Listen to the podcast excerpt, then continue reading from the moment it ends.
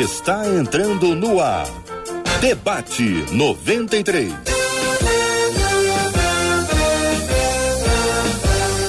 Realização 93 FM. Um oferecimento Pleno News. Notícias de verdade e super compras. Aniversário com preço baixo e um carro por semana é no Super Compras. Apresentação J.R. Vargas. Alô, meu irmão. Alô, minha irmã. Ah, que fala J.R. Vargas. Estamos de volta Começando aqui mais uma super edição do nosso debate 93 de hoje. Que a bênção do Senhor repouse sobre a sua vida, sobre a sua casa, sobre a sua família, sobre o seu trabalho. Que a bênção do Senhor esteja com você, onde quer que você vá, onde quer que você esteja. Receba o carinhoso abraço em nome de toda a nossa equipe que já está aqui, apostos, para te atender, para te receber, para te ouvir você fala com a gente agora pelo nosso WhatsApp, o WhatsApp da 93 FM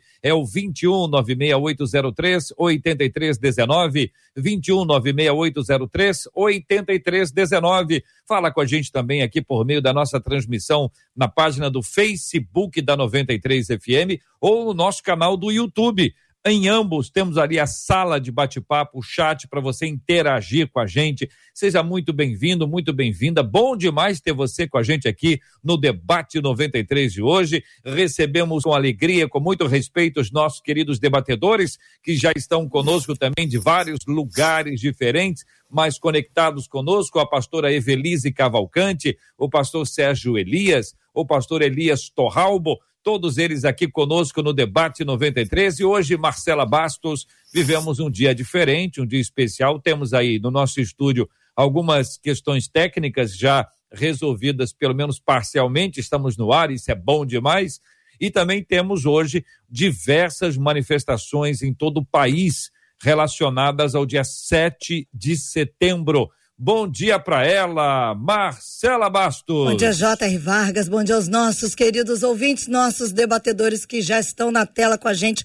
Pois é, e agora pela manhã, o presidente Jair Bolsonaro, lá em Brasília, começou o dia com oração e com louvor, que foi ministrado aí pelo pastor Cláudio Machado, da Igreja Batista Atitude, lá de Brasília, pouquinho antes dessa saída das manifestações, porque há manifestantes realizando atos a favor do governo federal lá na esplanada dos ministérios. Há faixas com frases criticando o Congresso e o Supremo Tribunal Federal lá estendidas no local, já que no Rio de Janeiro pessoas estão indo até a orla de Copacabana. Aliás, pastores já estão por lá, já houve muita oração. A informação que a gente tem é que agora às 11 horas da manhã todos os trios estariam parados e juntos cantando o hino nacional.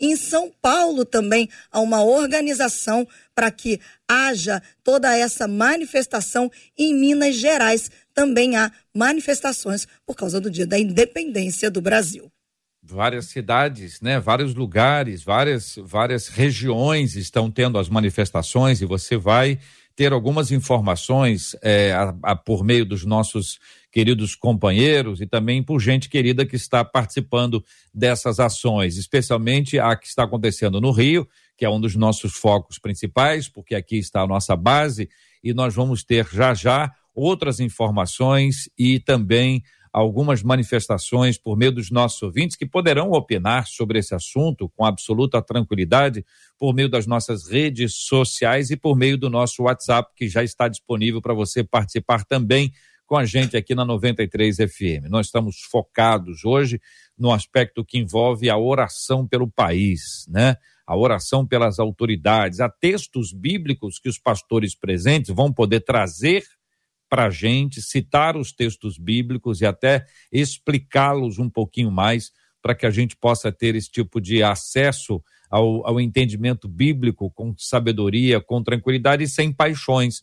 Vocês bem sabem que esse assunto ele estimula a paixão e a paixão envolve uma doença, uma enfermidade, é prejudicial para o discernimento, para o entendimento, mas nós vamos ter aqui, com certeza, o esclarecimento por parte dos nossos queridos debatedores.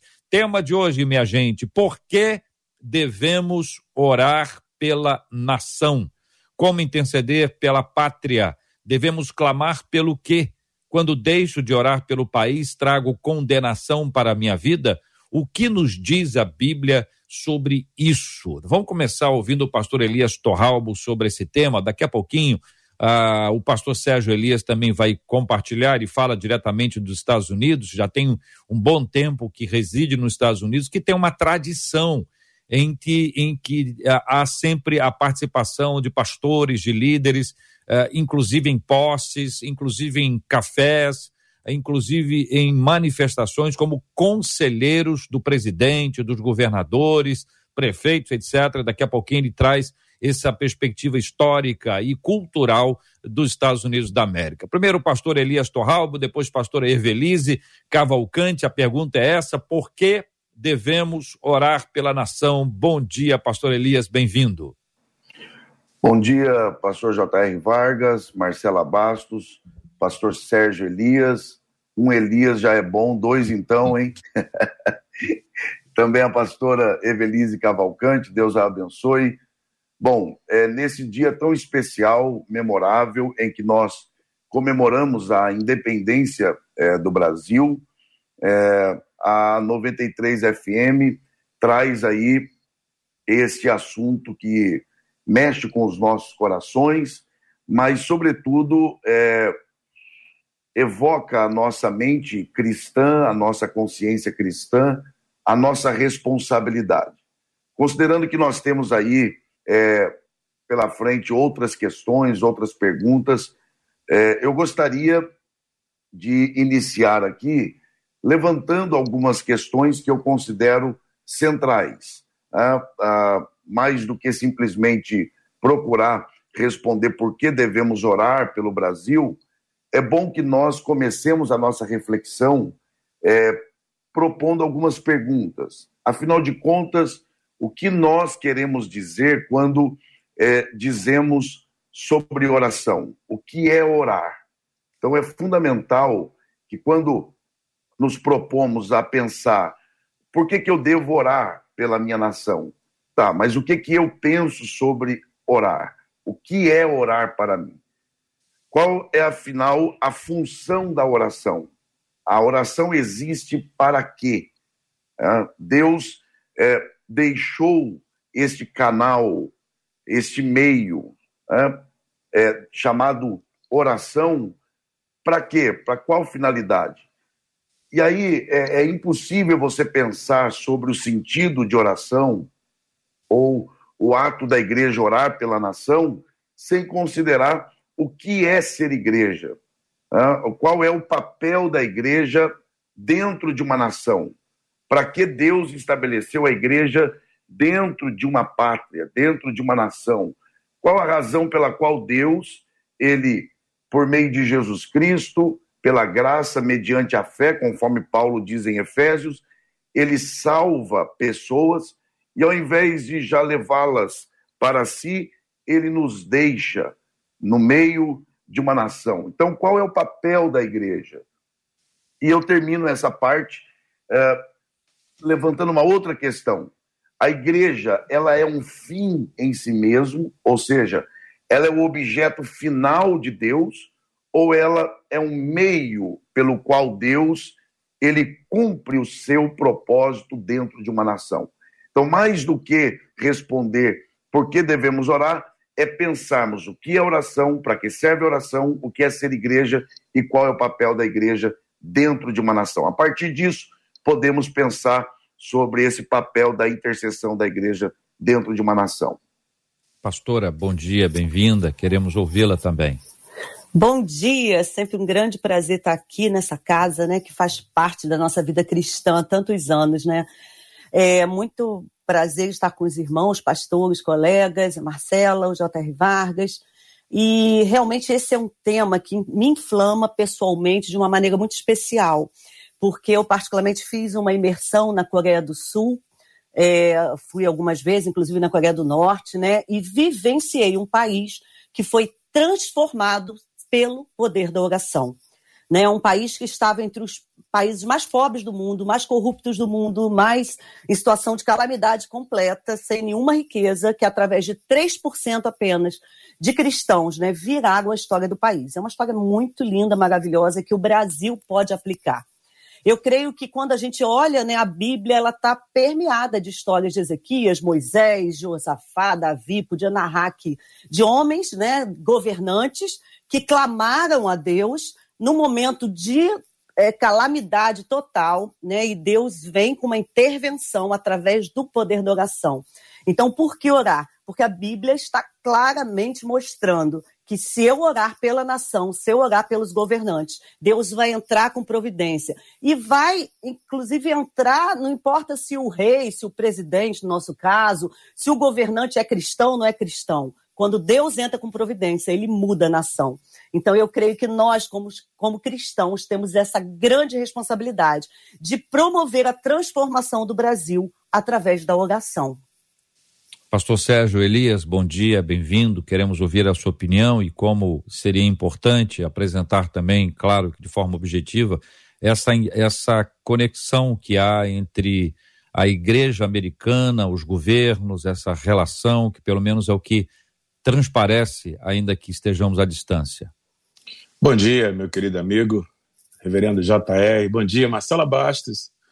Bom dia aos meus amados companheiros debatedores, pastor Evelise, pastor Elias, meu meio xará, não é? Bom dia a todos os ouvintes da 93. Que prazer participar desse debate uh, tão abençoador. Me abençoa muito sempre que eu participo, aprendo com os meus colegas. E eu estou aqui, como você disse, JR, uh, vivendo nos Estados Unidos há cerca de 25 anos com a minha família.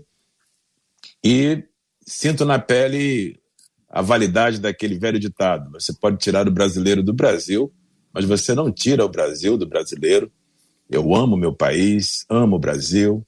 Para dizer a verdade, foi depois que eu saí do Brasil que eu descobri muito da minha brasilidade. Uh, sempre me emociono quando eu escuto o hino nacional, especialmente agora morando num país diferente do meu. Me emociono saber do meu povo, me preocupo com o que acontece no Brasil. Tenho aí meus amigos, meus irmãos, meus familiares, enfim, a minha história. Por isso é um prazer participar do debate nesse dia tão especial em que celebramos a independência do nosso querido Brasil. Bem, uh, primeiramente com relação ao porquê da intercessão pela, pela nação, eu diria a própria Bíblia, ela é explícita e clara no que diz respeito ao dever do povo de Deus de interceder pela nação. Existem alguns textos clássicos, tanto no Antigo quanto no Novo Testamento. Claro que, pela exiguidade do tempo, não, não seria possível mencionar aqui a maior parte deles, mas eu gostaria de me, me referir aqui a, a, um texto clássico, que é o texto de 2 Crônicas 7, uh, especialmente o verso 14, onde o Senhor, respondendo a Salomão, logo após a consagração do templo em Jerusalém, o Senhor disse a Salomão que, caso houvesse calamidades, seja de origem natural ou mesmo como consequência do juízo divino, se o seu povo, que se chama pelo seu nome, se humilhasse, orasse, buscasse a sua face e se convertesse dos seus maus caminhos, então o Senhor ouviria dos céus e faria duas coisas: perdoaria os seus pecados, que é o remédio principal, é, é a bênção primeira que uma nação pode receber, é, é a intervenção da graça de Deus para perdoar os seus habitantes em nome de Jesus. E a segunda bênção seria a cura estrutural, seria a, a cura da terra. Há outros textos, por exemplo, Salmo 122, também clássico, verso 6, onde o salmista vai dizer: Orai pela paz de Jerusalém, prosperarão aqueles que te amam, haja paz dentro dos teus palácios. Por causa dos meus irmãos e amigos, direi: haja paz em ti. Por causa da casa do Senhor, buscarei o teu bem. Enfim, esses são textos no Antigo Testamento, mas mesmo no Novo, texto de 1 Timóteo, 1 Timóteo capítulo 2, verso 1 a 4, eh, o apóstolo Paulo diz o seguinte: Admoeste, pois, antes de tudo, que se façam deprecações, orações, intercessões e ações de graças por todos os homens, de uma maneira genérica, por todos que habitam determinado contexto geográfico.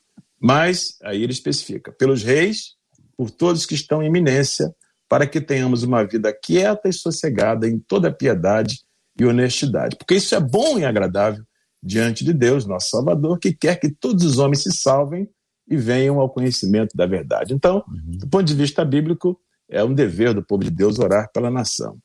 Tomar você esse texto, pastor Sérgio Elias, para interagir com o senhor e convidar os queridos pastor Evelise e pastor Elias para interagirem também a partir desse texto bíblico, primeira carta de Paulo a Timóteo, no capítulo 2, nós temos um contexto em que se fala sobre a intercessão por todos, todos os homens, todos os seres humanos. Isso quer dizer que eu devo orar é, pelas pessoas que eu, que eu tenho em alta estima e também por aqueles que não são tão amáveis, amados assim. Eu devo orar por aquelas pessoas com, com as quais eu tenho absoluta concordância e com aqueles que eu tenho também divergência. A oração não faz parte de um entendimento de opinião. Se você concorda comigo, oro pela sua vida. Se eu concordo com você, eu oro. Se eu discordo de você ou você discorda de mim, eu não oro. Me parece que o foco aqui está em todos os homens, né? Em favor de todos os homens. Isso incluiria contrários, favoráveis, bons, maus, presos, livres, de toda forma. Na sequência, falando aqui é, dos reis especificamente, dos que se acham investidos de autoridade, ele prossegue a sua afirmação, dizendo na versão revista e atualizada, para que vivamos vida tranquila e mansa, e cita dois itens que parecem se perder aqui: piedade e respeito. Né? O piedoso é quem conhece a Deus e segue a Deus com piedade, com respeito, com honra ao Senhor. E vem o respeito, que de igual forma ele aparece aqui para nos ajudar, não apenas a questão da vida tranquila e mansa, que essa é a parte que parece que é a mais atraente do texto, né? Mas trago esse texto com essas ponderações para o pastor Elias, pastor Evelise e pastor Sérgio, para que vocês nos ajudem a entender se o papel do intercessor ele independe daquele por quem nós estamos intercedendo. Com certeza, é, se me permitem, é, eu acredito que é, é por isso que é importante nós sempre refletirmos sobre o que de fato é orar. Ah, quando lemos, por exemplo, é, o capítulo 7 do Evangelho escrito por Mateus, que é a conclusão daquilo que começa no capítulo 5, que é o grande sermão do monte, e é interessante porque o capítulo 7 é a aplicação daquilo que Jesus ele ensinou nos capítulos anteriores. Então, é, é interessante porque a segunda parte em que Jesus fala é, para pedir a Deus, para orar, mas antes disso, ele trata sobre o relacionamento interpessoal. O que dá a entender é que antes de orarmos a Deus ou é, na, no mesmo nível de importância de se falar com Deus, está também a forma com que eu lido com as pessoas, a maneira com que eu me relaciono com as pessoas. Portanto, orar vai além de simplesmente um diálogo com Deus, uma, eu falo ou Deus fala. Orar, interceder, passa também por essas questões que envolvem relação com Deus e respeitabilidade com o próximo. Então, é, é, é necessário que, por exemplo, muito bem colocado pelo pastor JR, a questão da piedade, né? a ideia do, da, da pureza, da devoção, da integridade, da entrega total. É, mas o apóstolo Paulo ele fala também do respeito. Então percebam que a oração ela tem, eu me lembro daquele corinho que nós cantávamos, né? A melhor oração é amar. Então, eu acho que mais do que nunca é preciso que nós resgatemos esse sentido de que orar vai além dessa relação vertical. Ela é também uma relação horizontal. Pastor Evelise. Eu, eu vejo muito assim que isso é um reflexo também desse falso evangelho, digamos assim, que é vendido no sentido de que estar bem com Deus ou buscar a Deus é para o meu proveito próprio. Então veja, a minha oração ela vai começar pela minha família, pela minha vida, pela minha prosperidade, né? Por eu ganhar aquilo, eu ter isso. Quando na verdade o verdadeiro evangelho é é de cima para baixo, digamos, no, pelo grande para o pequeno, amar ao próximo como a si mesmo. Então, na verdade, eu pego a minha oração e se a gente for um pouquinho honesto, se você fazer uma avaliação da sua oração, você acaba tendo a sua oração em grande parte em seu benefício próprio. Quando a gente tivesse, se a gente tivesse a visão bíblica, né, a visão que Jesus deixou, de que olhando para o pobre, olhando para o necessitado, respeitando o governante, dando a César o que é de César, a Deus o que é de Deus, a gente vai beneficiar o mundo, a nação. E aí a gente faz uma cobertura espiritual. Se a gente começasse as nossas orações clamando pela nação, pelo presidente, não importa quem seja quem esteja no poder. Eu me lembro que uma vez eu fui é, fazer uma, uma, parte de uma vigília numa igreja, sendo convidada, e depois que eu chamei todos para orarem pelo, pelo presidente atual, que era, foi alguns anos atrás, era outro presidente, e pedi que todos estivessem clamando por ele. No final da vigília, o pastor da igreja me chamou e falou: irmã, pastora, mas foi difícil orar por esse presidente, porque eu não concordo com ele. Então a pessoa não entende que não é uma convicção política que a gente está aqui querendo mudar ou transformar. Nós precisamos clamar pelo reino de Deus vindo, pelo governo de Deus vindo sobre a vida desse governante. E se todos nós, imagina, como povo de Deus, estivéssemos orando e clamando para os governantes que hoje governam o nosso país, estivessem sendo governados por Deus, imagina a transformação que seria, né? Muito bem, minha gente, são 11 horas e 30 minutos aqui na 93 FM. Estamos ao vivo, debate 93, esse dia 7 de setembro. Chegou a hora de falar de preço baixo, chegou a hora de falar da rede Super Compras, todo dia com preço baixo, bom atendimento e muita variedade. Siga a rede Super Compras nas redes sociais e não perca nenhuma novidade. Siga a rede Super Compras nas redes sociais e fique por dentro das ofertas. Facebook, Super Compras Oficial no Facebook, Instagram, Rede Super Compras no Instagram, Rede Super Compras no Instagram, seja no Face ou no Instagram, você segue e vai sendo atualizado todo dia com várias novas informações, promoções especialíssimas. Quem é que não gosta de preço baixo? Quem é que não gosta de variedade? Então siga. Siga a Rede Super Compras tanto no Face quanto no Instagram para a gente estar tá mais conectado e ter mais informações. 11 horas e 31 minutos no Rio. Marcela, estamos recebendo informações, estamos interagindo com os nossos ouvintes que estão se posicionando, apresentando as suas palavras sobre os assuntos que nós estamos discutindo aqui.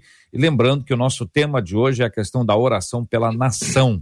Dia 7 de setembro é um dia que nós estamos reservando para esse assunto. Várias igrejas fizeram vigílias, estão agora em oração, eh, líderes de vários lugares se manifestando nessa linha, e volto a dizer que isso deve ser tratado sem paixão.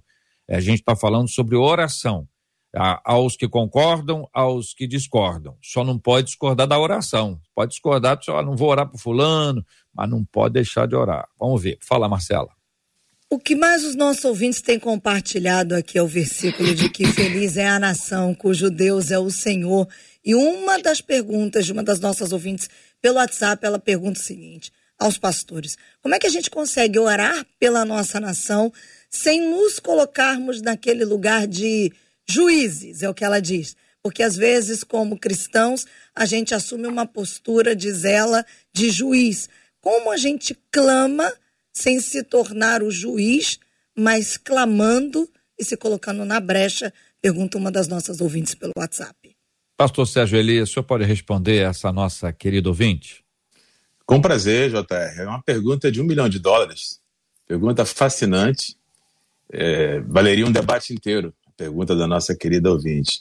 Olha, eu quero é, modestamente tentar, pelo menos começar a responder, porque eu acredito que os meus amigos também, meus companheiros, tem muito a contribuir nesse sentido, mas eu quero só pôr a bola para rolar, me atendo à, oração de Daniel. Acho que o, o modelo de como orar, como interceder pela nação no tempo de crise, ao meu ver, está claramente revelado no livro do profeta Daniel, capítulo 9, versos 3 a 19. E aqui alguns itens que eu gostaria de destacar na tentativa de responder à pergunta fascinante da ouvinte. Primeiramente, Daniel está na Babilônia como cativo, não havia cometido os pecados que os profetas haviam denunciado, é um homem santo, um homem piedoso. No entanto, quando Daniel vai orar pela sua nação, ele começa a sua oração dizendo: Confessei, Daniel capítulo 9, verso 4. Confessei. Ele começa confessando o seu pecado. Ele começa se colocando como parte do problema, para que então possa se tornar parte da solução. Quando é que a gente se torna juiz ao invés de intercessor?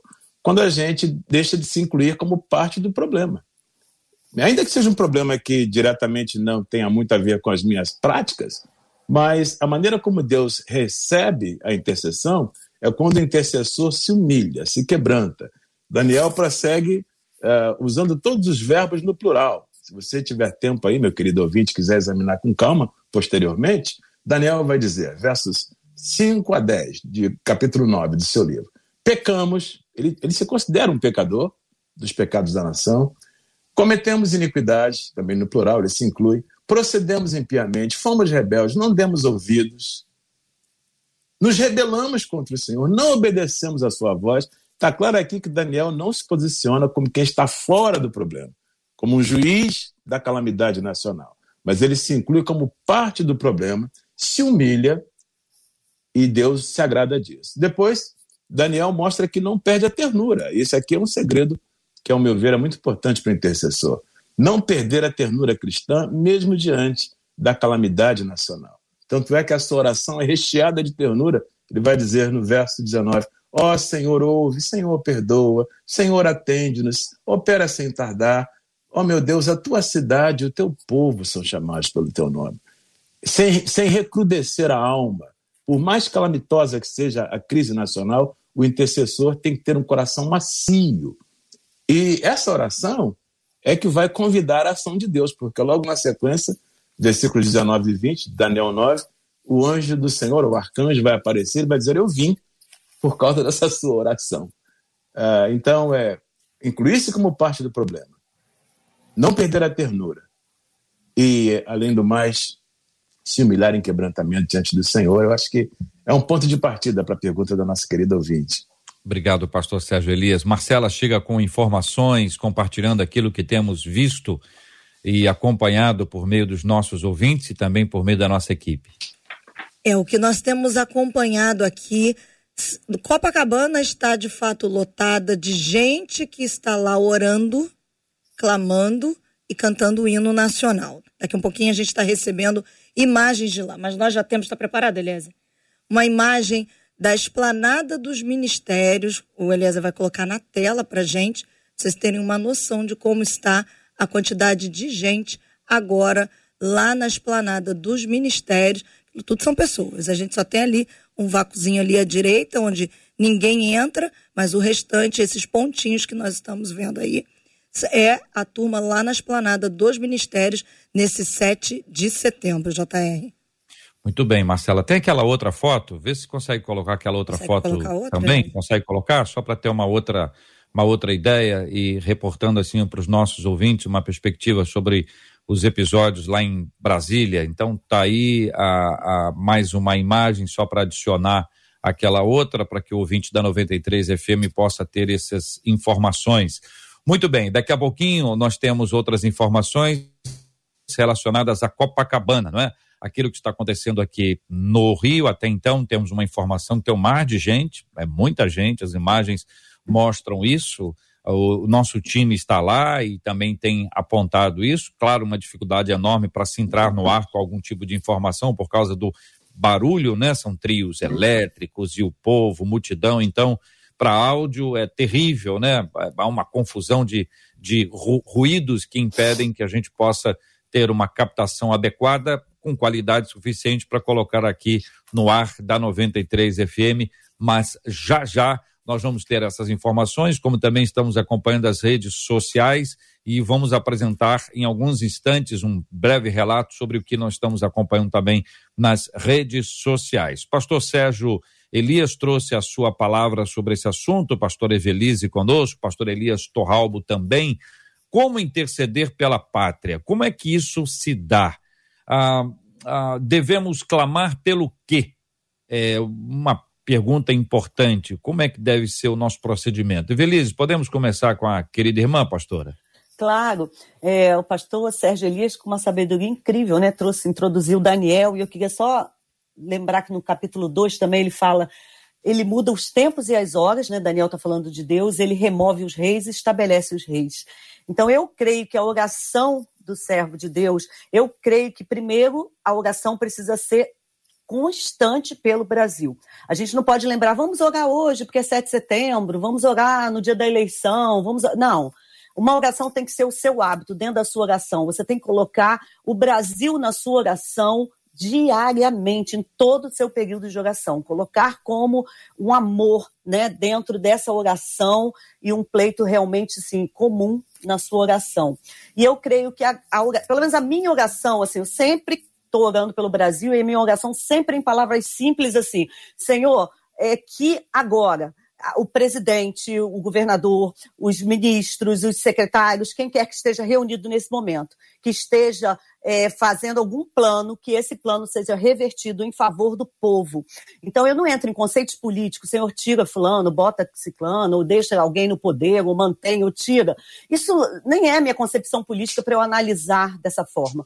O que eu creio é que Deus sabe de todas as coisas. Então, eu intensamente, constantemente, eu clamo assim, Senhor, Entra agora, Senhor, agora na mente, Senhor, que o Espírito Santo possa estar governando o governador do meu estado, o prefeito do meu estado, presidente do meu país, e que agora seja traçado um plano em benefício do povo, em benefício da liberdade religiosa, em benefício do povo cristão. E, e aí minha oração sempre é engajada nesse propósito, né? Eu tiro toda a concepção política e eu, eu creio muito assim naquele, na oração de Jesus, do Pai Nosso, que é nosso princípio maior, que diz: venha o teu reino. Esse venha o teu reino, Jesus falou, vamos ao reino de Deus. Ele fala, venha o teu reino. Então eu clamo para que Deus venha governar o mundo, o Brasil especial, né, através é, do governante que estiver no poder.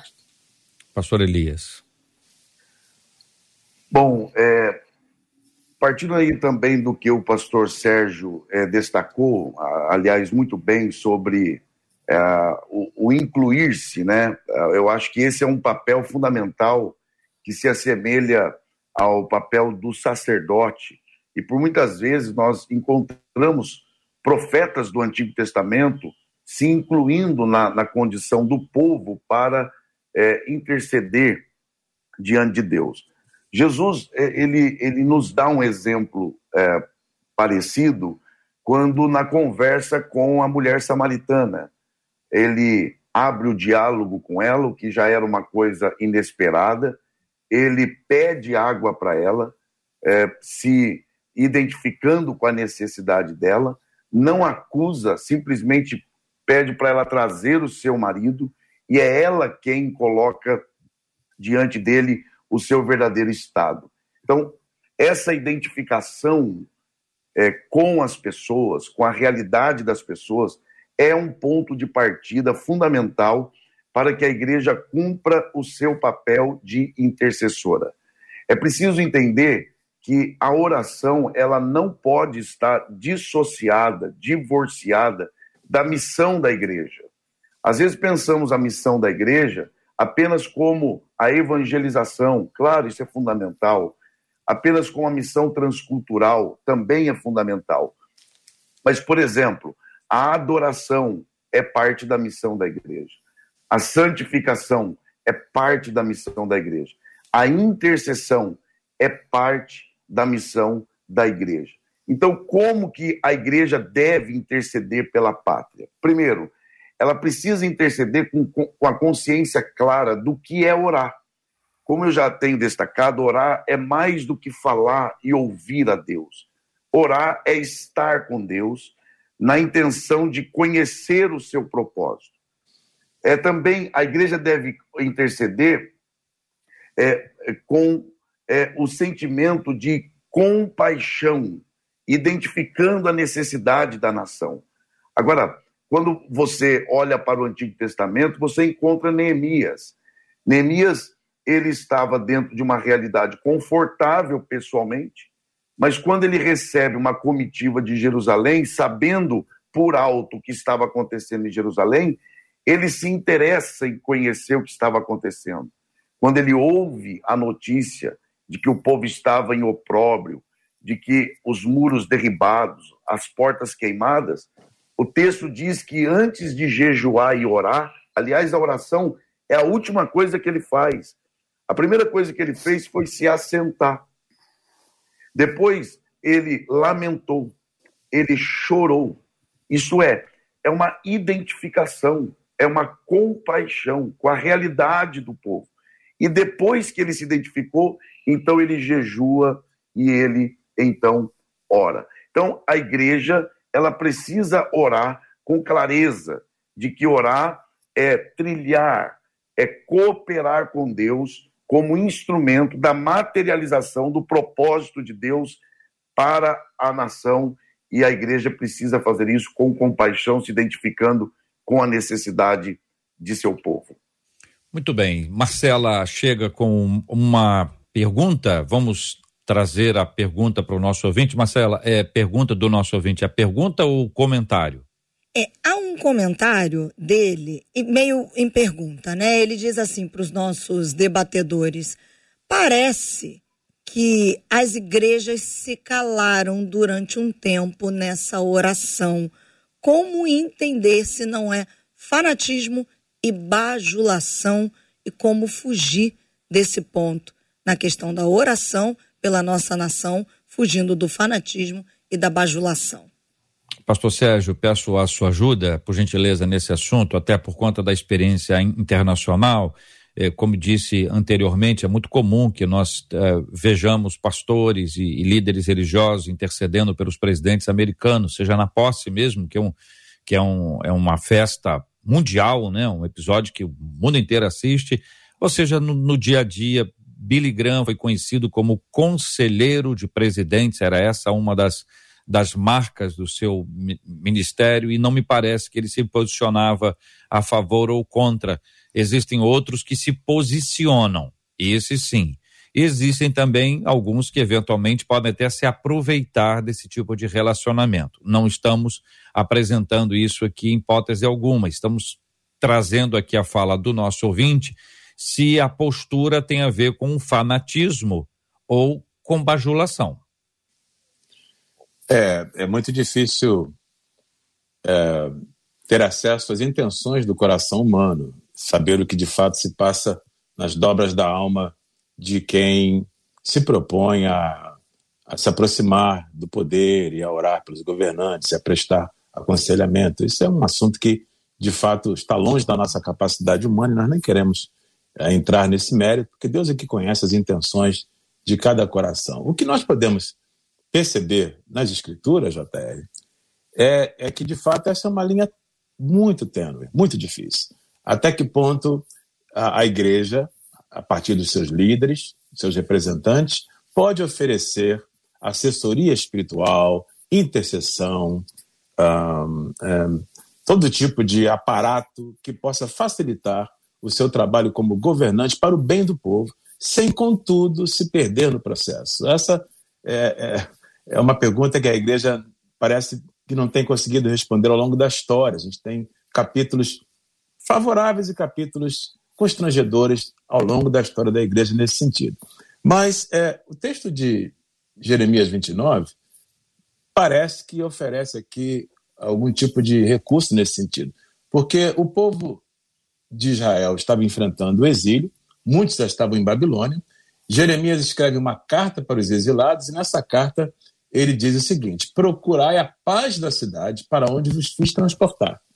Ele chega até a dizer anteriormente: edificai casas, plantai vinhas, comei do frutos. Parece que aqui a ideia é que o povo de Deus procure um engajamento que melhore a vida da nação. Eu estou falando aqui de engajamento político, que é legítimo, não estou me referindo aqui a questões partidárias, mas políticas públicas principalmente, a igreja tem muito a contribuir, tem muito a oferecer, sugestões, aconselhamento, intercessão a quem governa.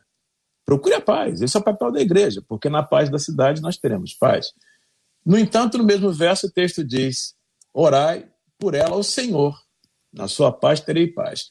Aí vem o drama aqui da questão, ao meu ver. Aqui vem o, o, o drama teológico desse texto. O Senhor vai dizer, ao mesmo tempo que ele ordena que se interceda e que se envolva politicamente com os governos, mesmo de Babilônia, que é o símbolo da depravação uh, política e moral, o Senhor vai dizer também: certamente que passados 70 anos vos visitarei. Então, aqui é um dilema entre o dever, o dever cívico, o dever intercessório, o dever de aconselhar, de assessorar, mas também de jamais se esquecer da soberania de Deus. Deus está mandando seu povo orar, ajudar, se envolver, votar, manifestar o seu patriotismo, sabendo, no entanto, que há todo um projeto na soberania de Deus que envolve tempos, estações, e isso é importante para que a gente não, não caia para o, o extremo de nos acomodarmos, não orarmos, não votarmos, não nos envolvermos politicamente, não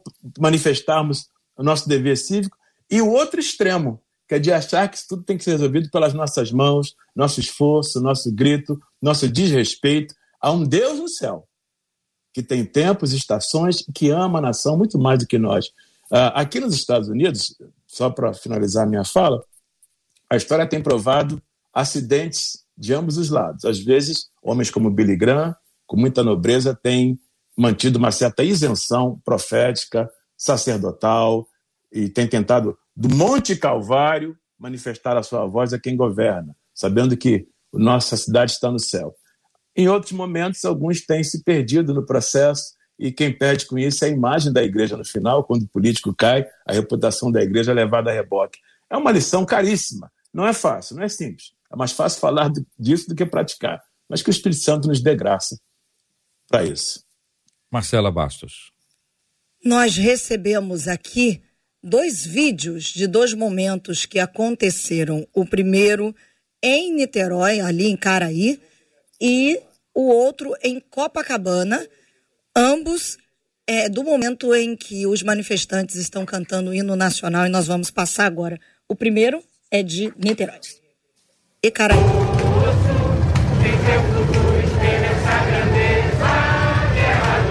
Esse é o de Niterói.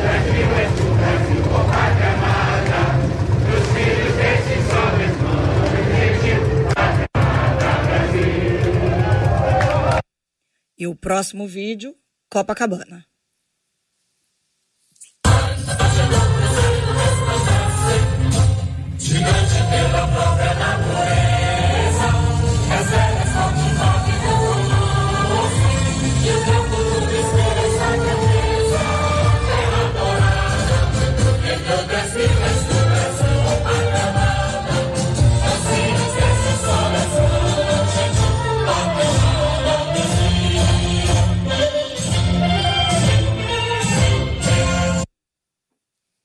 Já?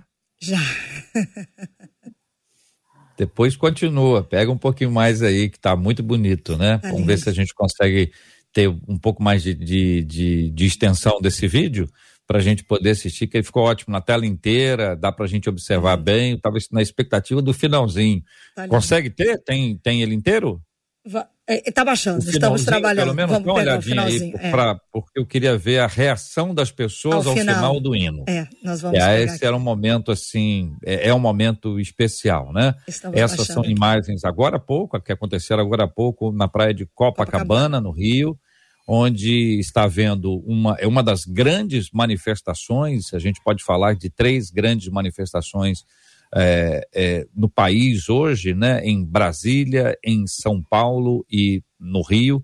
Os veículos de comunicação estão falando de manifestações favoráveis ao presidente e de manifestações contrárias ao presidente. Essa é uma forma, é uma narrativa, é uma construção de linguagem, de história, para que possa tentar, de alguma forma, diminuir as bandeiras que estão sendo apresentadas. Veja que nós estamos falando de oração aqui, não é? Quem é que está falando em um veículo de comunicação não cristão que o povo está orando? Alguns talvez pensem que existe algum tipo de bajulação ou de fanatismo. Imagine bem se nós pararmos de orar pelos assuntos que nos são importantes. Se nós deixarmos de orar, o que deixa de acontecer? Aí é a última pergunta que encaminha o nosso ouvinte. Quando deixo de orar pelo país, eu trago condenação para a minha vida?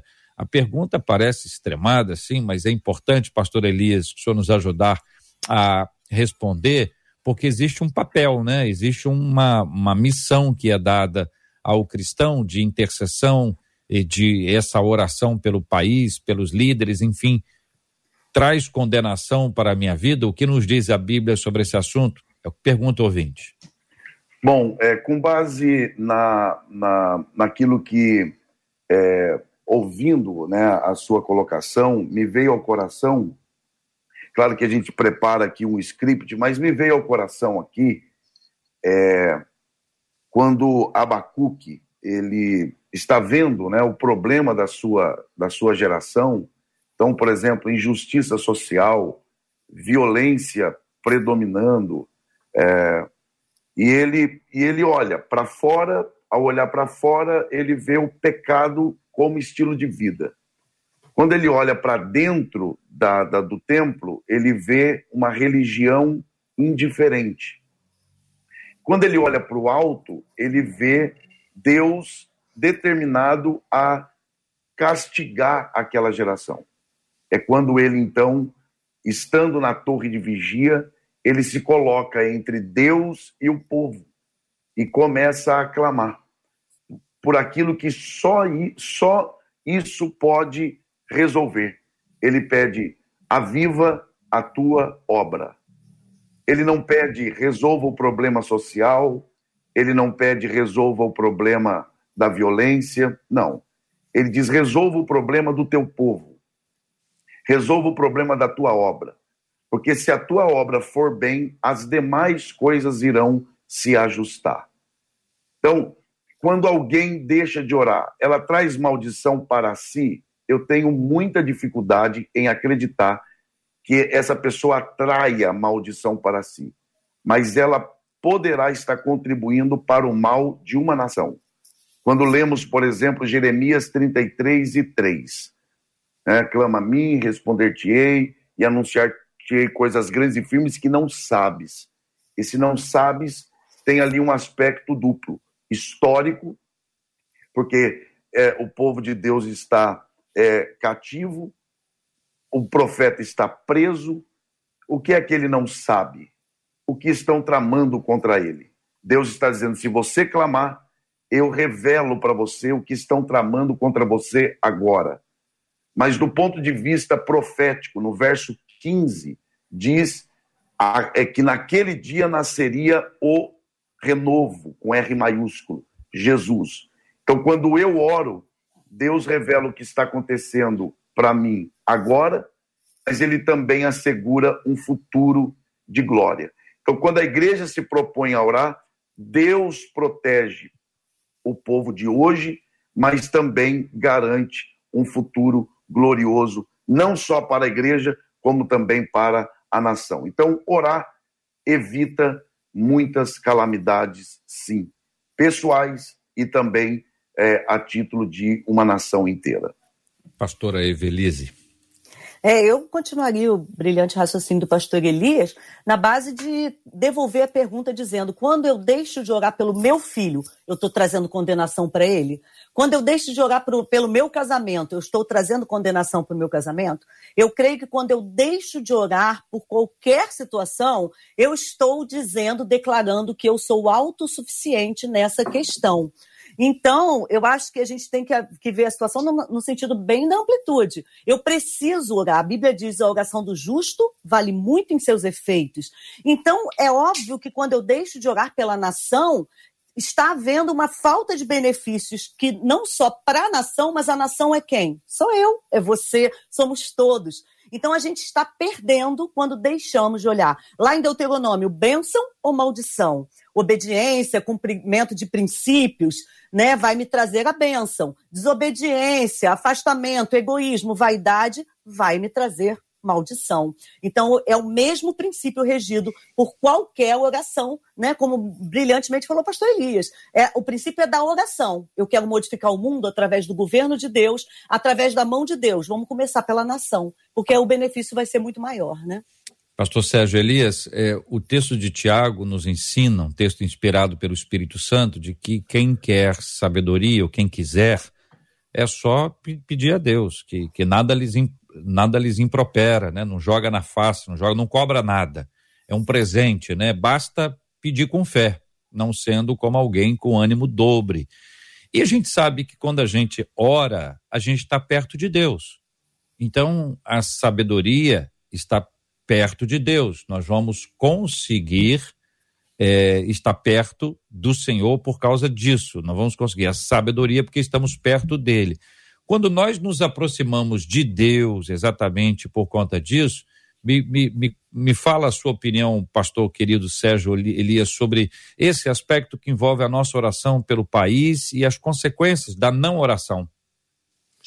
Sim, o JR, é, o pastor Elias e a pastora Evelise foram catedráticos aí, e, sem dúvida alguma, nos ajudaram muito a compreender esse aspecto. Falaram aí do dever da oração, uh, não porque não orar, digamos assim, vai atrair condenação. A Bíblia fala em Romanos, no capítulo uh, 8, uh, verso. Esqueci agora o verso, mas talvez eu me lembre disso, que diz que nenhuma condenação há para os que estão em Cristo Jesus. É Romanos 8, 1. Uhum. Então, condenação é uma palavra muito forte, né? Mas quanto à privação de benefícios, eu concordo. Pastor Elias e a pastora Evelise, não orar uh, pode sim nos privar de benefícios nacionais que, em última análise, vão uh, deixar de chegar à nossa casa, na nossa vida. Tanto é que Jeremias 29 vai dizer: orem pela paz da cidade, porque na sua paz tereis, tereis paz. Então, é claro que o que Deus fizer de bom na nação, em resposta à oração do seu povo, vai é, respingar na nossa vida como indivíduos e como famílias. Né? Então, eu concordo plenamente com essa, com essa questão. É, precisamos sim continuar orando pelo nosso querido Brasil, continuar intercedendo pela nossa nação amada, independentemente de quem esteja assumindo o governo nos níveis federal, é, estadual, municipal, nos, nos, nos poderes executivo, legislativo, judiciário. Precisamos interceder ainda que não concordemos com tudo que se faça e que se proponha, em todos os níveis, em todas as esferas, como o JR é, falou aqui de maneira extremamente sábia, ah, não é uma questão de opinião pessoal. A intercessão passa pelo respeito, passa pela, pela ternura, não pode haver recrudescimento, não pode haver espaço para polarizações que dividem o corpo de Cristo, que dividem famílias até, ah, porque na verdade os governos vêm e vão, e a Bíblia diz que o trono do Senhor, sim, esse é sempre eterno, o seu domínio é de geração em geração, nada deve sabotar a comunhão dos santos, e devemos orar de alma lavada, com muito amor pelo nosso país. Deus ama o Brasil, sim, é um projeto lindo para essa nação preciosa, e eu acredito que o que acontecer de bom vai respingar na minha vida, na sua e na nossa família, nesse querido Brasil, nesse dia tão especial. A Bíblia diz que muito pode por sua eficácia a súplica do justo. Também diz que não há um justo sequer, então estamos embasados aqui na justificação pela graça de Deus, pela fé, que é a única possibilidade de sermos encontrados justos se formos pelo Senhor mesmo justificados, mas o destaque é para a oração. Muito pode. O que pode? Eu não sei. E acho que não se deve atribuir a ninguém a oração de que mudou isso, mudou aquilo, vocês conhecem bem essas histórias, mas eu vou contar uma só. Um querido amigo lá em 1519, num culto ao ar livre, em cima do caminhão, alguns de vocês já tiveram essa experiência, um dia chuvoso, significa que talvez não, não dê, talvez não tenha, mas na hora do culto parou de chover, o povo chegou, e ele, muito entusiasmado, subiu no caminhão, na carroceria, pegou o microfone e disse: Meus irmãos, choveu hoje o dia inteiro, choveu. Vocês acharam que não ia ter? Achamos. Pois é, meus irmãos, mas eu orei. Eu orei e a chuva parou. Quando ele disse eu orei e a chuva parou, o Senhor trovejou. E aqueles trovões anunciaram um derramamento ímpar de chuva que parecia estar acumulada para ser derramada naquele horário. Éramos todos zoadores, melhorei um pouquinho com o tempo, mas éramos todos zoadores, nunca mais esquecemos a história e fizemos questão de lembrar a ele o que ele disse. Mas como ele disse, eu já disse, talvez vocês já tenham dito que alguma coisa aconteceu porque nós oramos. Quem somos nós? Se alguma coisa acontece, é por causa da graça de Deus. O papel da gente é orar. A gente não muda nada com a oração. Nós é que somos mudados enquanto oramos. Quanto mais perto de Deus, mais mudados nós seremos. Que Deus nos ajude nesse processo tão complexo, tão difícil, mas ao mesmo tempo tão simples e tão prático. Já já nós vamos orar por esse assunto, vamos orar pela igreja, vamos orar pelo país, vamos orar pelo planeta, vamos orar por todos aqueles que tanto precisam da nossa oração, como os enfermos e também os enlutados. Marcela Bastos. Nós estamos aqui com dois vídeos para gente encerrar e vamos lá, o finalzinho do hino brasileiro em Copacabana. Agradecer os pastores? Ah, você quer o vídeo depois? Então eu vou agradecer, porque é, a gente está aqui. Fecha com o vídeo, vai ficar bonito, vai é. ficar bonito. Vamos lá então. Hoje a seco eu quero agradecer a participação.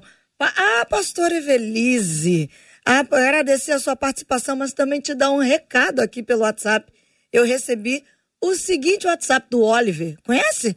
Ele disse assim: sou filho da pastora Evelise. Manda um oi para ela. Diz que não oh. existe mãe melhor do que ela. Olha o que ele diz. Hum o melhor exemplo de vida cristã que eu posso ter. Que coisa Ai, linda. Que Obrigada, pastora Evelise. Amém. Obrigada, meu filho. Obrigada por participar com a gente aqui hoje. Receba o carinho dos nossos ouvintes e desse amém. ouvinte especial aqui, que é o Especial. amém, amém, meu médico lá em Teresópolis. Quer mandar seu beijo? Eu quero mandar um beijo para o meu médico e minha futura médica em Teresópolis, que são dois lá, e um na África do Sul, o mais velho, Davi, que é missionário lá, né, que são né, o meu grande é, presente de Deus nessa terra, e meu, meu esposo também, Davi, que está aqui pertinho de mim. Muito obrigada a todos né, que estão nos ouvindo. Vamos orar pelo Brasil, porque há solução no poder da oração. Eu creio nisso. Amém. Pastor Elias Torralbo, aqui pelo Facebook, o Cláudio Azevedo Amorim disse assim: Eu creio, eu creio que há mudança para o Brasil e como foi bom ouvir os debatedores hoje. Muito obrigada, viu, Pastor Elias? Amém. Eu que agradeço, Marcela, Pastor J.R. Vargas, Pastor Sérgio, Pastor Evelise e a todos que nos acompanharam em mais um debate da 93. Deus abençoe a todos.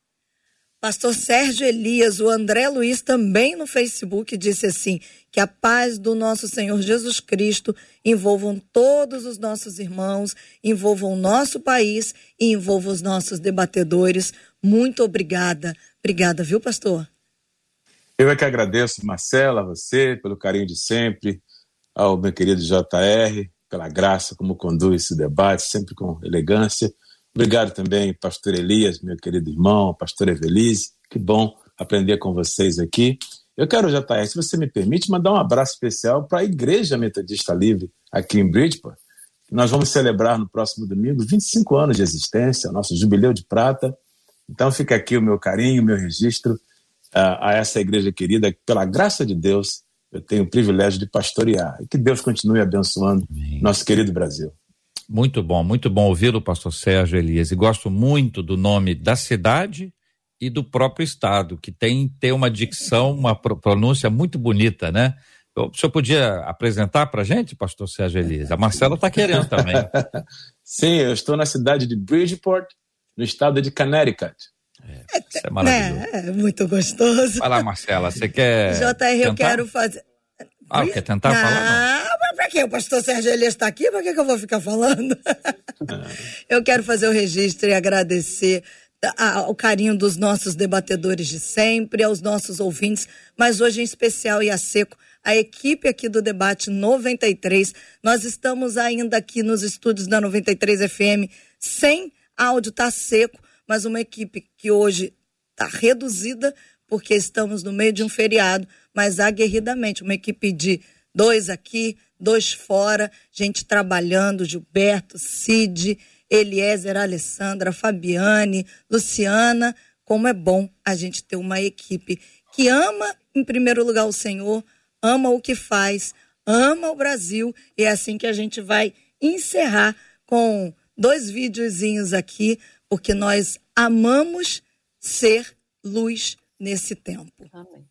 E Marcela, eu gostaria de acrescentar, só mais um instantinho, que é, apresentar o programa seco não é uma das coisas mais fáceis no rádio. Vocês estão vendo que a gente está sem vinheta. Isso quer dizer que é seco, não tem trilha, não tem o BG, que é um termo que a gente utiliza, não tem vinheta, não tem nada, porque deu uma pane na hora da gente entrar no ar. E quando Marcela entra, assim, você olhando para ela, fala assim: não está acontecendo nada.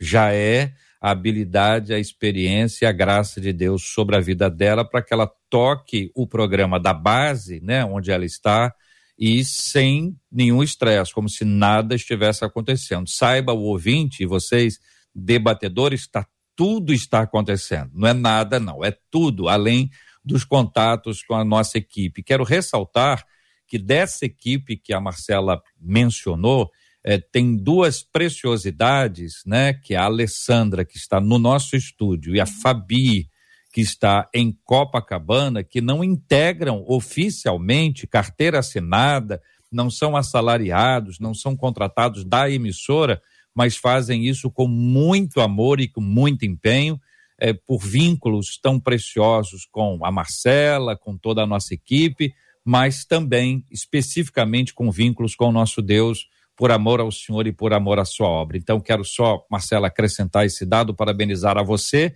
e reconhecer e aí valorizar a Alessandra, que está no nosso estúdio, a Fabi, que está lá em Copacabana, além dessas feras que você trouxe aí, o Cid, o Gilberto Ribeiro, meu querido vovô, e o Eliezer, que é o nosso mestre das imagens, que está agora com dois vídeos, né, Marcela? Está com dois vídeos, um vídeo em Caraí, Após esse vídeo em Caraí, que dizem aqui que é de arrepiar, nós vamos orar. E vamos terminar com o hino nacional. Pode ser, Marcelo? Se quiser inverter, é, pode inverter. É, eu vou inverter aqui. nós vamos é, para. Os dois agora são de Copacabana. De Caraí, nós passamos antes. Então vai ser assim: olha.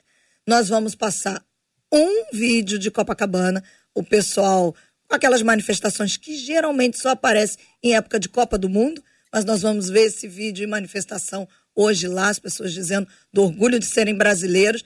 A minha orientação aqui, ó, vamos orar, me disseram, vamos orar. Tá bom, gente, ora.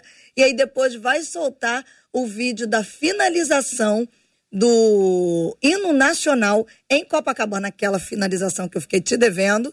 E aí, em seguida, eu solto pelo YouTube para cima, Brasil, Brasil, olha para cima. É assim que nós vamos encerrar e fazer a passagem não tão a seco, para o nosso querido Gilberto Ribeiro, que chegou aqui para nos socorrer. Pode soltar, amigo.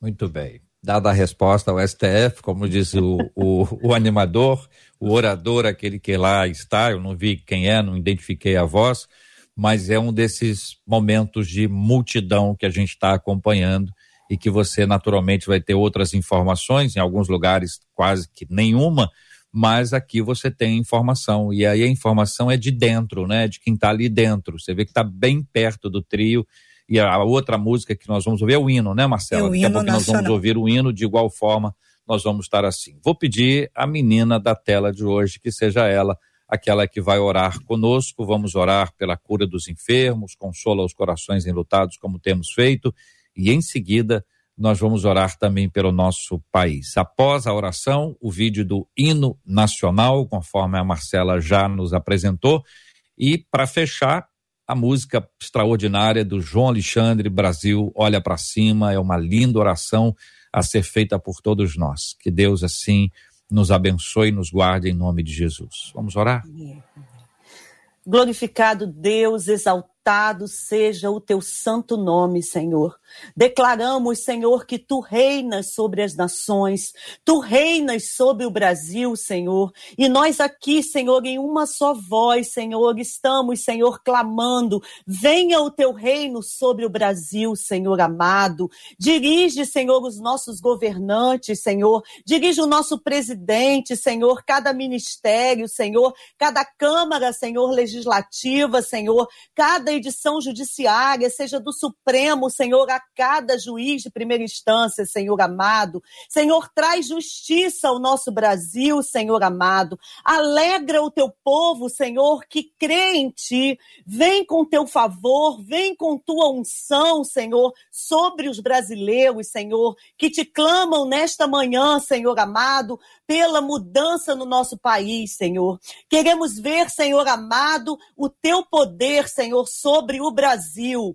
Ó Deus, derrama cura, Senhor, sobre esta pandemia, Senhor, que está sobre o mundo, Senhor amado. Senhor, nós cremos que a oração dos justificados por ti, Senhor, vale muito em seus efeitos. Então, em teu nome santo, Senhor, nós clamamos e declaramos cura, Senhor. Declaramos cura, Senhor, sobre todos, Senhor, que estão agora Senhor, enfermos, em leitos de hospitais, em leitos nas suas casas, Senhor amado. Visita com teu Espírito Santo. Visita, Senhor, com cura, Senhor. Manifesta o teu poder sobre as vidas agora, Senhor. Amém, Porque, Senhor, queremos ver a tua unção, Senhor. Queremos ver o Brasil declarar que só Cristo salva. Amém, queremos ver Jesus. o Brasil declarar que tu és o Senhor da nossa nação. Senhor, transforma as nossas vidas, Senhor. Senhor. Desafia-nos, lembra-nos a orar e a clamar, Senhor, e a fazer diferença no teu reino. Senhor, porque quando nós oramos, nós declaramos que não somos nada, declaramos a dependência de ti. Mas queremos estar, Senhor, em tua presença, para viver Jesus. como tu prometeste, Senhor, o melhor dessa terra, Senhor, quando obedecemos, porque nós queremos, Senhor, e declaramos que através da morte e ressurreição de Jesus Cristo, podemos adentrar ao teu trono, Senhor amado. E agora que o amor de Deus Pai, a graça do nosso Senhor e Salvador Jesus Cristo Amém. e as consolações do Espírito Santo de Deus seja sobre cada um de nós e todo aquele que está agora conectado e ouvindo e adorando e orando. Em nome Amém. de Jesus é que clamamos e declaramos. Amém, Senhor. Amém. Vamos ao final do hino nacional.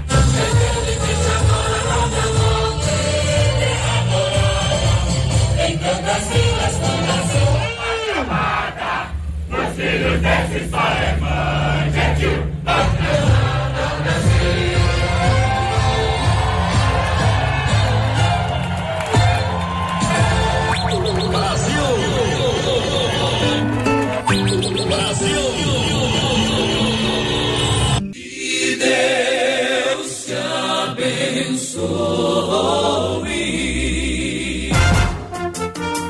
Você acabou de ouvir Debate 93. Realização 93 FM. Um oferecimento Pleno News, notícias de verdade e super compras. Aniversário com preço baixo e um carro por semana é no Super Compras.